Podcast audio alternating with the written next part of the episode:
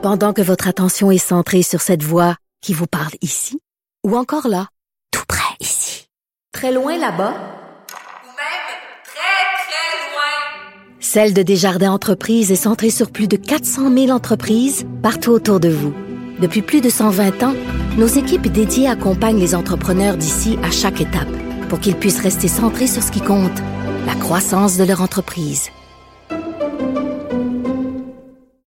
Et euh, on a un invité au salon de l'auto, puis je veux, faut que je le rassure en lui disant que c'est pas une, c'est pas une attrape là, pour pouvoir le questionner sur le dossier qui nous occupe, parce que euh, bon, il est président de la corporation provinciale des concessionnaires auto du Québec, Robert Poitier, qui est avec nous. Bonjour, Monsieur hey, Bonjour à vous. Ça va bien? Ça va très bien. Euh, évidemment, on va parler de voitures, mais j'ai pas le choix parce que vous êtes là, vous êtes un ancien de la sûreté du Québec, vous êtes un ancien ministre. Euh, comment vous réagissez à cette euh, cette annonce aujourd'hui de cette euh, de, de, de, en fait, on relève de leur fonction le directeur de, de la?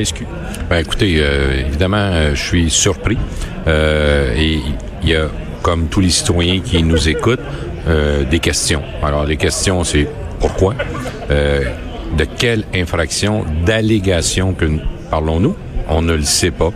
Et ce qu'il y a de malheureux dans, dans une situation comme celle-là, c'est qu'à défaut de savoir pour quelle raison euh, le Bureau des enquêtes indépendantes ont amorcé une enquête, ben plusieurs gens vont déjà condamner la personne, vont déjà dire ah ben ça y est. Euh, euh, mais mais ce qui m'embête, c'est qu'on n'a absolument aucune aucune information. Je connais M. Prudhomme depuis plusieurs années et euh, je, je, suis je suis étonné. Je je peux pas dire autre chose que ça actuellement. Si cependant la vice-première ministre a pris cette décision là, euh, il, je suis convaincu qu'ils doivent avoir les motifs pour le faire motifs que nous ne connaissons pas, donc je vais me priver de jugement de quelque sorte que ce soit, autre que dire que c'est une surprise. Je connais M. Bram depuis des années. C'est un ami, je suis pas mal à l'aise de le dire. Euh, on a travaillé ensemble pendant plusieurs années à la Sortie du Québec, donc écoutez, euh, on suivra les événements. Faut, donc, il faut quand même rappeler que on est extrêmement prudent dans des cas comme ça, donc euh, au moindre doute, quand tu es directeur de la Sûreté du Québec, par précaution, on va le retirer de ses fonctions pour faire Ouais. une enquête complète. Les systèmes sont en place euh, pour ça. Euh, des entités indépendantes, le bureau des enquêtes euh, euh, indépendantes, euh, j'y ai, j'y ai travaillé comme comme homme politique pour le, le créer. Y ai participé. Donc à partir de là, il y a y a des règles à suivre lorsque vous faites appel au bureau des enquêtes indépendantes. Les allégations, ben on, on, on les verra ou on les entendra. J'imagine sûrement éventuellement, mais euh, actuellement, je suis un peu comme tous les gens qui euh, et les policiers de la sûreté, tous et, et chacun, euh, assurément surpris euh, de cette euh, de cette décision. Maintenant, il nous manque l'information première et on ne l'a pas. Évidemment, ils pourront pas la dire euh, avant, avant un certain moment, donc euh, peu de choses à ajouter sur ce dossier-là pour l'instant. Exactement. Euh, bon, mais parlons de ce qui nous occupe, parce qu'on est en plein milieu. On est dans le secteur d'ailleurs de Porsche, euh, au Salon de l'Auto de Québec, qui a ouvert euh, hier. Vous êtes maintenant euh, le président de la Corporation provinciale des concessionnaires auto du, du Québec. Bon, dans ces événements-là, on parle de 400 voitures. Il y a une curiosité. On voit dans les voitures un peu plus luxueuses. Mais qu'est-ce que vous sentez qui attire euh, les, les, les, les gens de nos jours dans les salons de l'auto? Euh, autant de raisons pour lesquelles ils aiment les voitures ou n'aiment pas les voitures. C'est-à-dire que vous savez, la voiture, pour plusieurs citoyens, moyen de transport du point A au point B. La couleur, le moteur, c'est pas important. Pour d'autres, c'est un plaisir de conduite. C'est un sport, c'est une activité de vacances. Euh, pour d'autres, c'est un moyen de transport professionnel pour aller au boulot. Euh, pour d'autres, c'est, transporter de- des objets plus gros. Donc, autant de types de modèles euh, de de véhicules que de gens qui en ont un besoin spécifique et particulier. Évidemment, ce qui est intéressant dans un salon comme celui-là, c'est que vous pouvez les comparer, vous pouvez les voir. hein. Les gens disent, ben, je vais aller rêver. Ben, vous rêvez les yeux ouverts ici parce que vous avez tous les constructeurs qui sont là. Euh, vous avez tous les types de modèles. Donc, j'ai tantôt, vous avez des véhicules à essence à, à, à, 4, à 4 litres au 100, à 5 litres au 100. Vous avez des véhicules euh, électriques, hybrides, euh, rechargeables. Vous avez les camions. Euh, vous avez de petits véhicules qui sont euh, vraiment en milieu urbain très pratiques. Donc, je dirais que la panoplie des, des concessionnaires qui présentent leurs voitures ici, euh, c'est un peu exceptionnel. Évidemment, euh, est-ce, vous sent, est-ce que vous sentez quand même que l'intérêt euh, pour les véhicules électriques, c'est quand même c'est ce qui attire beaucoup de nouveaux curieux dans les salons de l'auto à dire, je, je pose des questions, faut que je les compare, parce que c'est un milieu qu'on connaît, qu'on découvre. Oui, en fait, qu'on découvre doucement, disons. Là, on en parle beaucoup. Euh, les chiffres, cependant, disent que c'est 3% du marché. Euh, évidemment, en progression. Euh, Peut-être 50% des questions, mais 3% du marché. Peut-être, oui. Euh, et, et l'erreur monumentale du gouvernement de l'Ontario, euh, quand le premier ministre euh, Ford est, est arrivé, il a retiré le 14 000 incitatif. Donc, de toujours, le Québec était la première province. Donc, 50% des voitures électriques vendues ou hybride au Canada était acheté par des Québécois. Euh, on avait été battu l'année dernière euh, par les Ontariens avec euh, l'incitatif de, de 14 000 Et ben, M. Ford, quand il est arrivé, il l'a retiré. en fait, il a baissé le prix de la bière, puis il a, il a retiré le prix, l'incitatif pour les gens qui voulaient faire le pas à, l'électricité. Donc, ce que ça fait, bêtement, mais tant mieux pour nous, ça l'amène les véhicules qui devaient être livrés en Ontario au Québec. Donc, il y aura plus de choix pour les gens du Québec euh, qui cherchent des véhicules électriques complètement hybrides ou hybrides branchables. Donc, vous êtes un défenseur de ces, euh, de, ces rabais-là financés parce qu'il y a quand même des véhicules là-dedans. Je comprends dans des véhicules d'entrée de gamme, même si l'entrée de gamme dans l'électrique est quand même assez cher, mais des véhicules euh, de, de luxe, les Tesla, est-ce qu'ils ont ce même rabais-là? à 100 000 vous n'avez plus de rabais. Quand vous avez un véhicule qui a plus de 100 000 vous n'avez pas de rabais. ce que ça dit aussi, c'est que à partir de là, vous avez beaucoup plus de modèles actuellement qui sont disponibles. Mais lorsque vous faites l'analyse, vous savez, on est loin. Euh, on a des véhicules aujourd'hui qui sont très performants, mais qui ne sont pas aussi énergivores qu'on avait. On a des véhicules d'assez grandes euh, euh, plateformes qui ont six cylindres et sur l'autoroute tombent à deux cylindres ou un cylindre. c'est de la technologie, moi, qui m'a toujours passionné dans le milieu de l'automobile. Une, une, des raisons. Et, et maintenant, il y en a de plus en plus. Dans les années 80, je vous rappelle, on avait 3 millions de véhicules automobiles au Québec, 2300 morts tous les ans sur nos routes.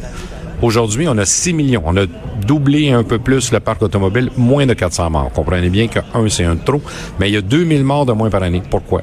Voiture mieux construite, sécurité accrue, coussin gonflable, euh, quatre roues motrices, euh, des freins ABS, une suspension euh, indépendante. Donc, l'ensemble de la technologie et aujourd'hui l'intelligence des voitures, donc qui vous permet de savoir dans l'angle mort qu'il y a quelqu'un qui va freiner pour vous dans une situation d'urgence parce que vous êtes moins vite que la machine. On l'a vu quand même que ça avait un certain coût. Envoyer les assureurs euh, qui euh, qui ont augmenté leur prix parce qu'on comprend qu'un petit petit accrochage de nos jours, ça peut quand même coûter assez cher. Exact, mais en même temps, ça peut vous sauver la vie.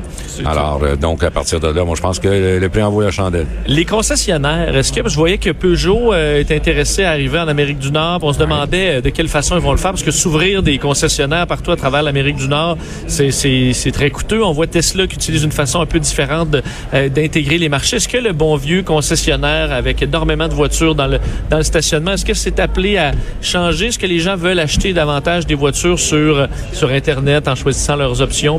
Je dirais que c'est l'amalgame des deux qui, qui, euh, qui évolue. C'est-à-dire que les gens ont beaucoup plus d'informations et bien ainsi sur Internet. Ils vont être capables de regarder le véhicule, évidemment sur un écran. L'avantage ici, c'est que vous l'avez en, chair et en os du véhicule, si je peux le dire de cette façon-là. Donc, les gens vont s'informer davantage sur Internet, vont regarder les prix parce que c'est ouvert, et puis vont aller voir leur concessionnaire. Et c'est ça qu'il faut faire. Et à partir de là, le concessionnaire, euh, avec les conseillers euh, techniques, euh, vont être capables d'orienter le citoyen et le client sur son besoin spécifique. Parfois, vous partez avec une idée fixe sur un type de véhicule et en discutant, vous apercevez peut-être que sur le plan de la consommation, sur le plan du confort, sur le plan de la durabilité, euh, c'est pas exactement ce que vous vouliez. Donc, les concessionnaires, et aujourd'hui, il y a même l'avènement des groupes, c'est nouveau, où un même concessionnaire vend six ou sept euh, produits de constructeurs différents. Donc, à partir de là, je pense que euh, l'automobile est là pour rester. L'automobile évolue, elle change. Les concessionnaires se sont adaptés à ça aussi. Et la façon de vendre les véhicules aujourd'hui est bien différente de celle que c'était hier et sera différente de demain. Maintenant, euh, vous savez, en ligne, beaucoup d'informations. La réalité, c'est chez le concessionnaire que vous pouvez avoir, en fait, le service, la garantie qui euh, vous êtes le client privilégié et le suivi de votre véhicule. On sait où votre véhicule va, quand est-ce qu'il doit être entretenu. Donc à partir de là, je pense que euh, l'avènement des concessionnaires euh, est, est, toujours là, va continuer de rester, mais évolue. Est-ce qu'il y a quand même du travail à faire? Ben, sur la perception, puis aussi sur ah. carrément les vendeurs à dire, il y a toujours eu cette relation, cette peur du vendeur oui. de char, euh, la peur aussi de dire bon ben là moi j'ai-tu négocié assez, j'ai-tu le bon prix, qu'est-ce qui m'a offert, c'est vraiment la bonne affaire? Ça, ça stresse quand même beaucoup de gens. Est-ce qu'on s'est amélioré? Oui, en fait, euh, on s'est amélioré. Euh, je vous dirais que, et malheureusement, dans certains cas, cette image-là du, du, mauvais vendeur, on peut l'appeler comme ça parce que dans toutes les professions, dans tous les métiers, il y a, il parfois, il y a eu des vendeurs qui euh, n'étaient pas à la hauteur. Et ça, ça l'a entaché la réputation de cette partie-là de, de la transaction que vous feriez avec un concessionnaire. Évidemment, se défaire de cette image-là, ce, ce, pourquoi aussi j'ai accepté euh, ce mandat-là, la corporation, c'est euh, de redonner euh, les lettres de noblesse à l'industrie. Parce que euh, ces gens-là, souvent, perdent filles et fils, beaucoup de femmes et d'hommes d'affaires et d'enfants de familles qui prennent la relève. Un moteur économique extraordinaire au Québec. L'automobile, je l'ai dit tantôt, c'est 40 000 emplois partout sur le territoire. Les deuxièmes, c'est la planète, c'est le premier levier économique, l'automobile, l'industrie de l'automobile. Alors, moi, je dis que cela a évolué. Si les gens restent collés sur des anciennes perceptions, ben écoutez, euh, revenez nous voir et venez ici aujourd'hui et vous allez voir de quelle façon vous êtes reçus. En terminant, M. Poitiers, est-ce que l'hiver euh, 2019 va être à oublier pour les, les concessionnaires dans la mesure où les, le déneigement, je n'étais pas conscient, j'ai vu les photos de certains euh, de certains concessionnaires qui ont des parcs automobiles gigantesques, ouais. j'avais pas pris conscience de à quel point c'est du travail euh, à déneiger en hiver. Euh, si on 100 véhicules, imaginez-vous de, oui. déblayer tout ça, enlever le véhicule, passer la gratte, remettre le oui. véhicule, euh, ça a été des coûts quand même additionnels pour beaucoup de concessionnaires au, au Québec, c'est une grosse oui. bouchée. Ça a été des coûts pour tout le monde. En fait, c'est des coûts pour les villes, c'est des coûts pour les concessionnaires, euh, c'est des coûts pour les citoyens également et aussi euh, parfois des, euh, des désagréments reliés à tout ça. On a un hiver qui est plus rigoureux, on a un hiver plus difficile, mais euh, les concessionnaires ont eu euh, de meilleurs hivers et, et tout ça euh, vient dans une balance et ça fait partie de la profession, ça fait partie des affaires des concessionnaires puis ils vont continuer à déneiger les autos pour que vous puissiez les voir comme il faut. Ça doit, je voyais des factures de 100, 130 000 dollars de déneigement, vous imaginez? Le matin, oui. quand tu arrives au travail, tu as 100, 100, voitures à déneiger. Oui, alors on, on, dit que le printemps sera dans quelques semaines. Alors, oui, on va, on va y arriver quand Assurons-nous que nous sommes là. Que ça arrive le plus tôt possible. Robert Poetti, un gros merci. Bon, merci. Euh, bon salon. Merci à vous. Et euh, à la prochaine. On revient dans quelques secondes.